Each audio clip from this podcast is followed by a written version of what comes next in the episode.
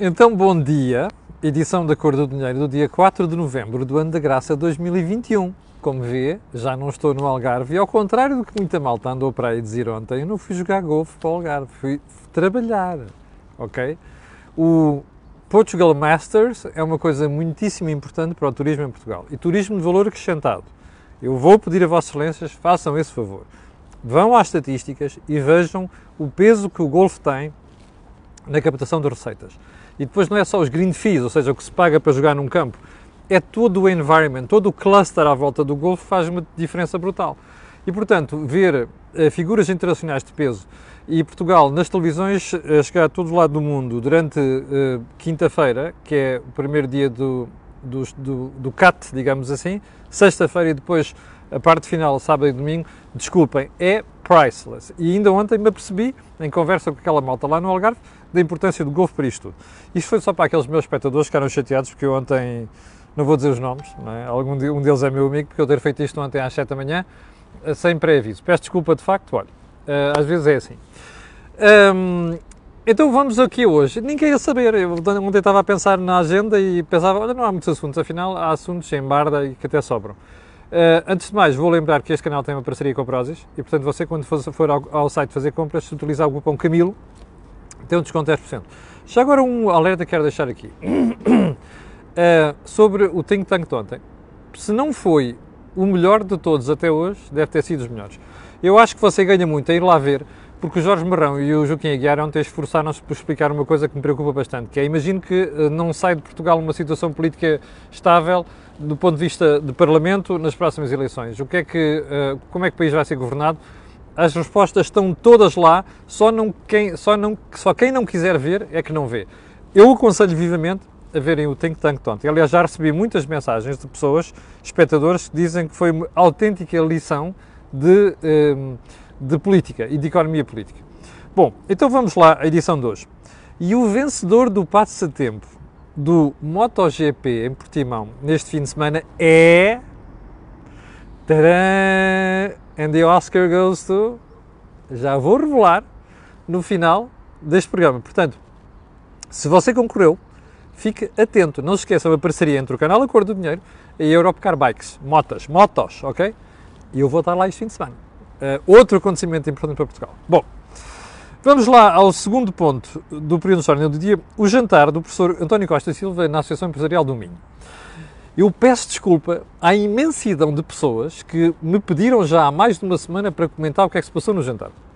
Bom, eu não podia revelar algumas coisas, obviamente, sem falar com o Ricardo Costa, que é o presidente da Associação Empresarial do Minho. Falei ontem. E ele deu-me autorização para divulgar. Então, vamos lá isto. O jantar tinha um painel com dois autarcas, entre os quais o de Braga, um, o presidente da Associação Empresarial do Minho, uh, consultores da PwC, e, um, e, uh, e, e, o professor Costa e Silva, e eu a moderar. Quais foram as conclusões que eu tirei do jantar? Muito simples. Primeiro, o programa foi escrito pelo professor Costa e Silva, há quem diga outras coisas, mas enfim, eh, não vale a pena entrar aí, e está a ser executado por outras pessoas. Primeiro ponto, o processo de execução é uma vergonha.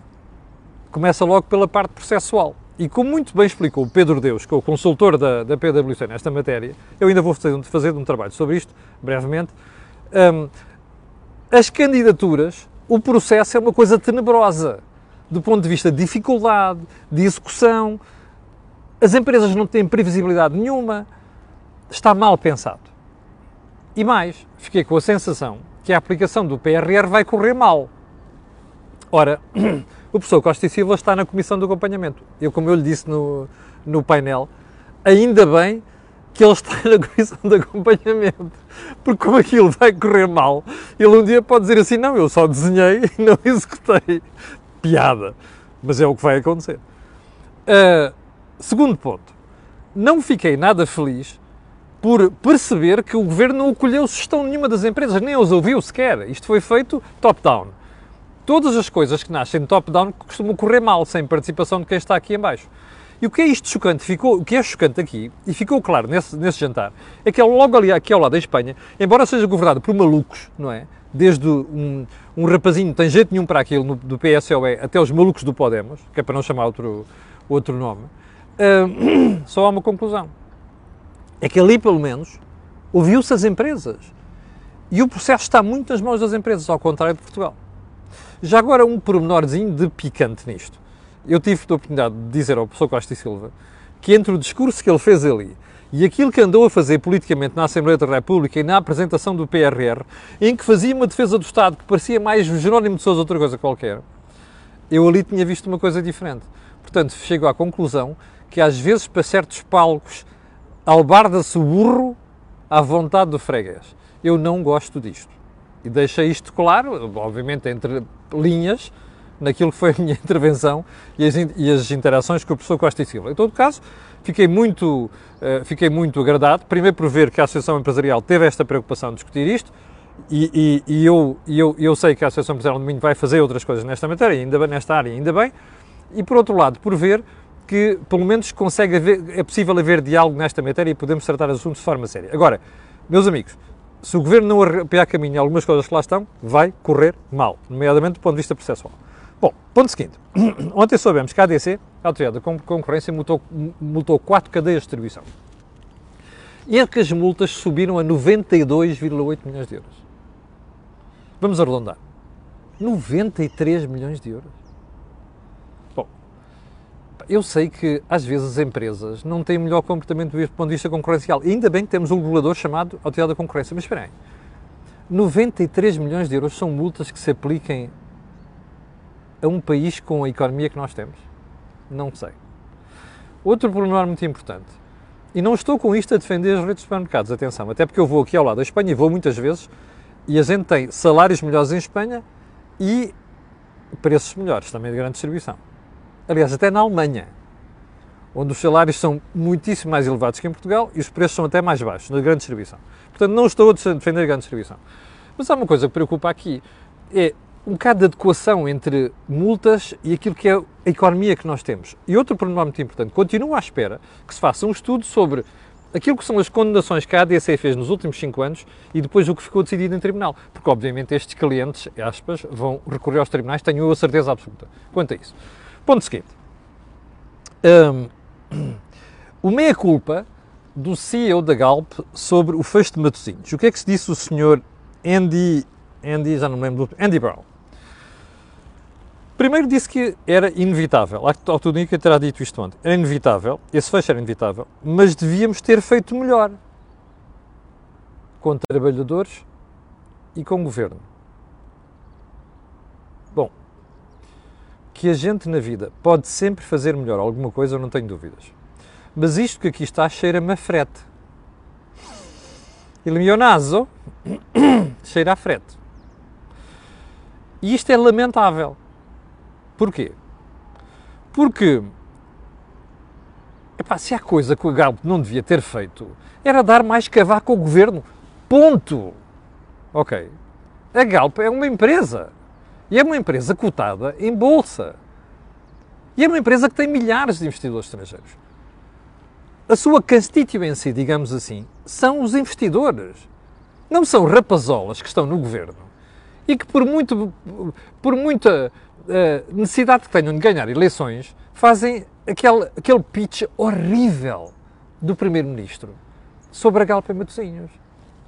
E eu fico horrorizado com as empresas portuguesas ao perceber que são, às vezes, os jornalistas, os analistas têm que fazer o trabalho que eles fazem, que é o que eu estou aqui a fazer. Isto é horrível. É uma estupidez. Alguém que aconselha o Sr. Andy Brown a fazer menos fretes ao governo. Bom, ponto seguinte. Estou a para doer é que depois as empresas queixam-se, percebe? Queixam-se, fazem estes fretes, levam na cara, levam pontapés sucessivos no baixo ventre e depois queixam-se. Bom, ponto seguinte. O governo anda a tentar fintar do décimos. Já estávamos todos a desconfiar isto pelas conversinhas que foram feitas nas últimas duas semanas. E a preocupação aqui, como você não pode deixar de perceber, é que o Dr. António Costa quer mesmo ganhar as próximas eleições, que ele sabe que vai para a rua e tem um futuro em xeque se não as ganhar. E quer ir para a maioria absoluta. maioria absoluta. Vou morrer. Mas está bem. Se me enganar, pediria desculpa. Um, e uma das coisas que o António Costa quer fazer é aumentar os salários na administração pública. Não. Não. Eu espero que o Sr. Presidente da República dissolva a Assembleia, demita o Governo e fique claro que não pode, o Governo não pode fazer estas coisas. Isto não é uma decisão política, ao contrário do que estão a dizer. Isto é uma decisão orçamental. E, portanto, é despesa que vai cair na watch, na guarda do próximo governo. Portanto, espero bem que haja aqui um travão a sério neste tipo de maluquices. Bem, último ponto para isto é uma questão de arte. Hoje vi o público que um quadro do novo banco estava exposto no museu em Évora teve de ser retirado por má estado de conservação. Se fosse um quadro Zeco qualquer, eu não me preocuparia nada. Eu, como gosto muito de pintura, uh, fiquei horrorizado com isto. O quadro é do Sr. Bruegel, Pieter Bruegel. É um dos meus pintores preferidos, da escola flamenga. 1600 e qualquer coisa. Há o Bruegel de Jong, o novo, e há o velho. Este quadro parece que é do velho, do pai. É uma pena. É deplorável. É inacreditável. Uma peça deste valor. Cultura não tem preço. Cultura não tem preço. Ver um quadro exposto no museu sem condições que parece que degradou o quadro. Eu gostava muito de ver aqueles que normalmente se pelam por defender coisas incríveis na cultura em Portugal, preocupados com coisas destas. É um pedido mesmo. Eu gosto mesmo de pintura, gosto mesmo, aliás, das coisas poucas que eu faço quando vou a Bruxelas, é ir ao, ir ao Musée Royal des Beaux-Arts, onde estão provavelmente a maior coleção dos dois Bruegel da história que eu conheço. É o Museu Royal de Beaux-Arts em Bruxelas e é o Rijksmuseum em Amsterdão. São coisas obrigatórias em que tem quem gosta de, para quem gosta de pintura. Bom, vamos então à agenda de hoje. Os preços de alguns bens já começaram a subir. Jura? E sabe que em alguns casos estes aumentos já são superiores a 10%. Dois dígitos. Mas ontem tivemos, vamos ver isto a seguir, uma senhora, Barbie, como eu costumo chamar, a Presidente do BCE em Lisboa, e ela garante ou, ou, está mesmo esperançada que o BCE não vai subir juros em 2022. Bom, já vou depois à senhora, está bem? Um, e vamos então para o primeiro ponto de hoje. Eu não sei se já viu o público de hoje. Olha, palmas para o público. Bom trabalho. Já disse aqui várias vezes, como eu critico, também elogio. E a manchete do público está ao contrário, peço desculpa, diz assim: Governo assinou num só dia 14 concessões para exploração mineira. O governo está para cair.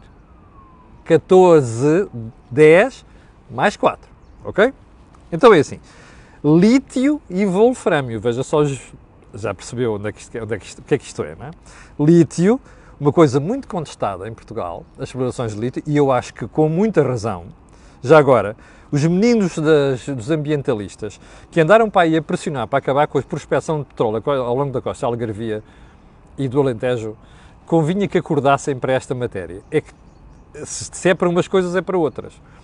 Lítio e wolframio, projetos contestados estão incluídos no pacote. Bem, só avançam depois do estudo de impacto ambiental. Ótimo, mas a questão não é essa. É porque é que se foi a correr a provar isto tudo num dia. Covilhã, conheço bem. Monte Alegre, conheço bem. Grândola, conheço bem. Armamar, não conheço bem. E Bragança, conheço muito bem. Eu acho que esta malta precisa de se levantar a sério. Inclusive os autarcas, mesmo sendo afetos ao Partido Socialista, que é para se tirarem com estas, com esta, contra estas coisas. Já agora, um pedido que fica de um cidadão de um pobre cidadão ao Ministério Público. E que tal se Vossas Excelências prestarem um bocado mais atenção a algumas destas coisas, pelo menos, já não diga todas? Hum? Dava jeito. Que é para nós não ficarmos assim com dúvidas porque é que se aprova 14 coisas destas assim a correr com o governo já condenado. Ok? Convinha. Bom. Terceiro ponto. Um, o doutor António Costa ontem Uh, a propósito da visita da senhora Christine Lagarde, acho que foi ao aniversário do Banco de Portugal e fez ali um grande show-off. Aquela senhora às vezes também peça peças de cada frete que até me faz impressão. Mas enfim. Um, e não é preciso senhora, ok? Atenção. Nada de confusões. É porque eu odeio freiteiros. Odeio mesmo. sobretudo quando estão em cargos públicos não precisam de fazer fretes. Ontem, uh, o Primeiro-Ministro veio fazer uma profissão de fé em contas certas.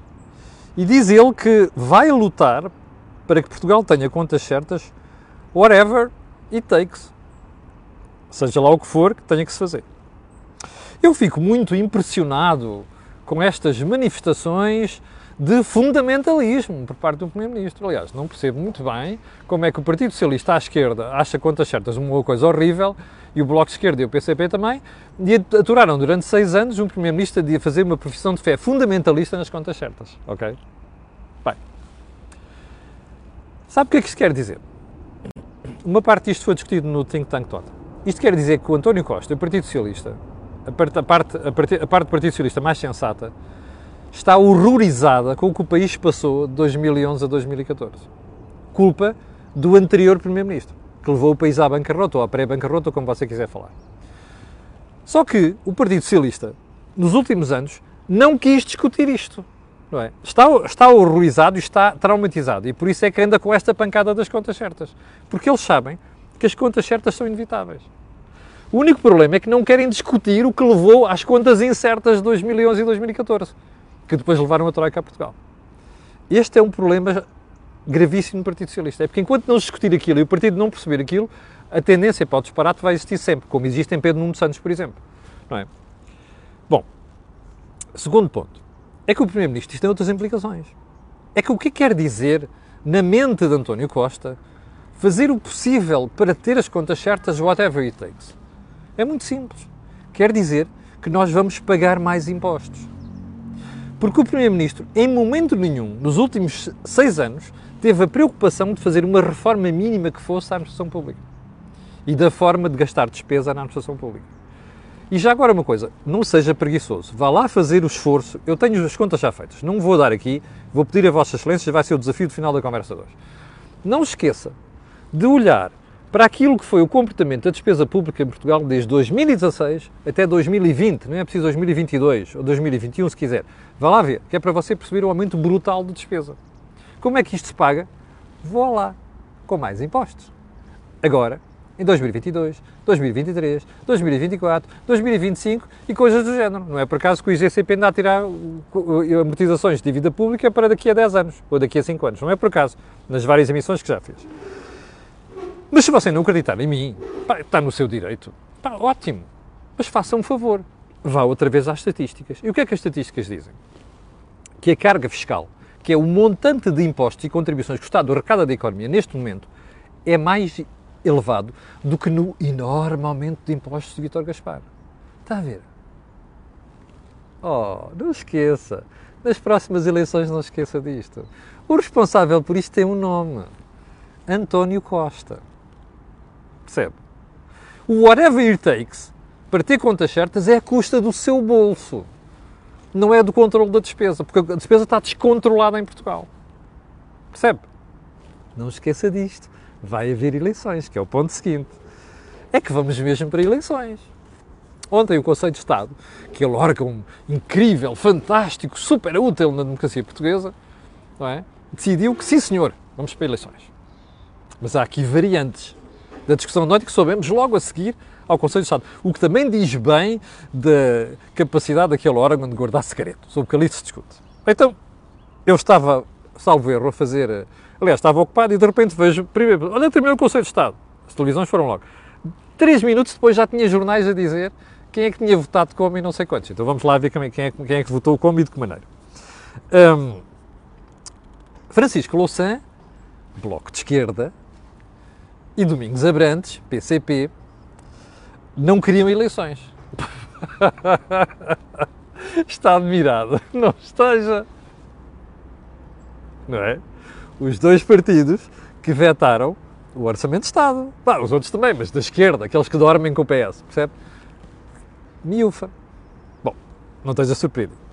Segundo ponto, os restantes conselheiros, Rui Rio e Domingos Abrantes, admitindo eleições que querem 16 de janeiro. De janeiro. Miúfa. É significativo. Para não dar tempo e ainda justificar a história de adiar as eleições, no caso do PSD, internas, e no caso do PCP, porque quanto mais cedo der jeito, que é para não, para não deixar a direita uh, reorganizar-se. Bom, e agora vamos a Cavaco.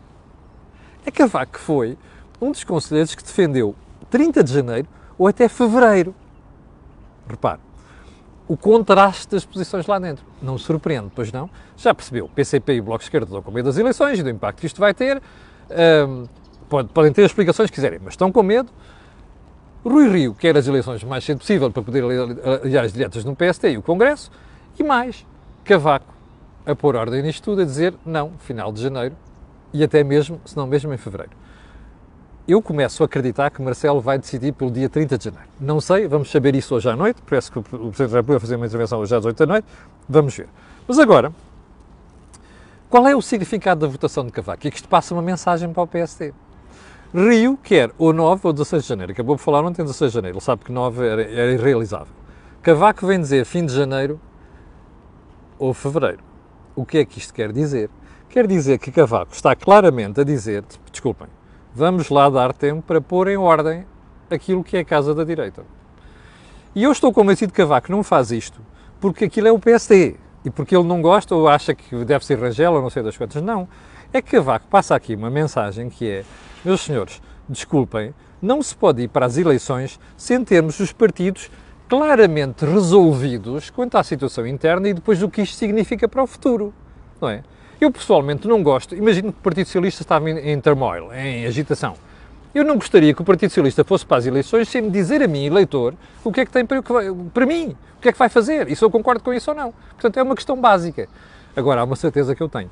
O Rui Rio deve ter ficado muito chateado com esta posição de Cavaco. Enfim, azar. Vamos à Sra. Lagarde, então. A senhora Lagarde veio dizer que o BCE não deve subir a taxa em 2022. Eu acho impressionante como é que os governadores dos bancos centrais deviam ter juízo, não é? Deviam dizer assim, depende, o mercado é que decide e nós vamos ver as condições, não é? Não, nós, não, não deve haver em 2022. Esta senhora é muito mais política que governador do Banco Central. Isto é uma coisa que me preocupa. E eu espero, sinceramente, que o próximo governador do BCE seja uma pessoa com um perfil técnico e menos um perfil político, que é para não saírem coisas destas. Bom, já lhe falei de António Costa das suas contas certas, mas eu vou deixar aqui um desafio final antes de irmos anunciar o vencedor do passatempo do quem fica com o bilhete duplo para ir à MotoGP este fim de semana. Um, pá, faça mesmo as contas, vá lá ver, pesquise a evolução da despesa em Portugal entre 2016 e 2020. Ponha aqui, ponha aqui, escreva aqui, ok? Eu vou ou falar, vou falar nisso amanhã ou irei falar disso na próxima semana. Não me esqueci. Para o final, João Andrade, o grande vencedor, já lhe mandei uma mensagem, ok? Já está informado. João Andrade é o grande vencedor do passatempo para que eu atribuo, eu e em parceria com a Europcar Bikes, atribuímos um bilhete duplo para ir ver o MotoGP uh, este fim de semana em Portimão. Já agora, João Andrade, não é de Lisboa, não posso tirar uma fotografia com ele a parceira dizer ao João Andrade, vou pedir ao João Andrade para tirar uma fotografia, mandar para aqui que é para publicar, para as pessoas perceberem que isto é sério, ok? Bom, chegamos ao final do programa de hoje, quero agradecer às 8.100 pessoas que estavam em direto há bocadinho, 8.200 aliás, e quero pedir a estas pessoas outras que vão ver aquilo que peço sempre, que é colocarem um gosto, fazerem partilhas nas redes sociais, também sabe porquê. Aquilo que houve aqui, não houve mesmo em mais lado nenhum. Obrigado, com licença, e até amanhã, às 8 da manhã.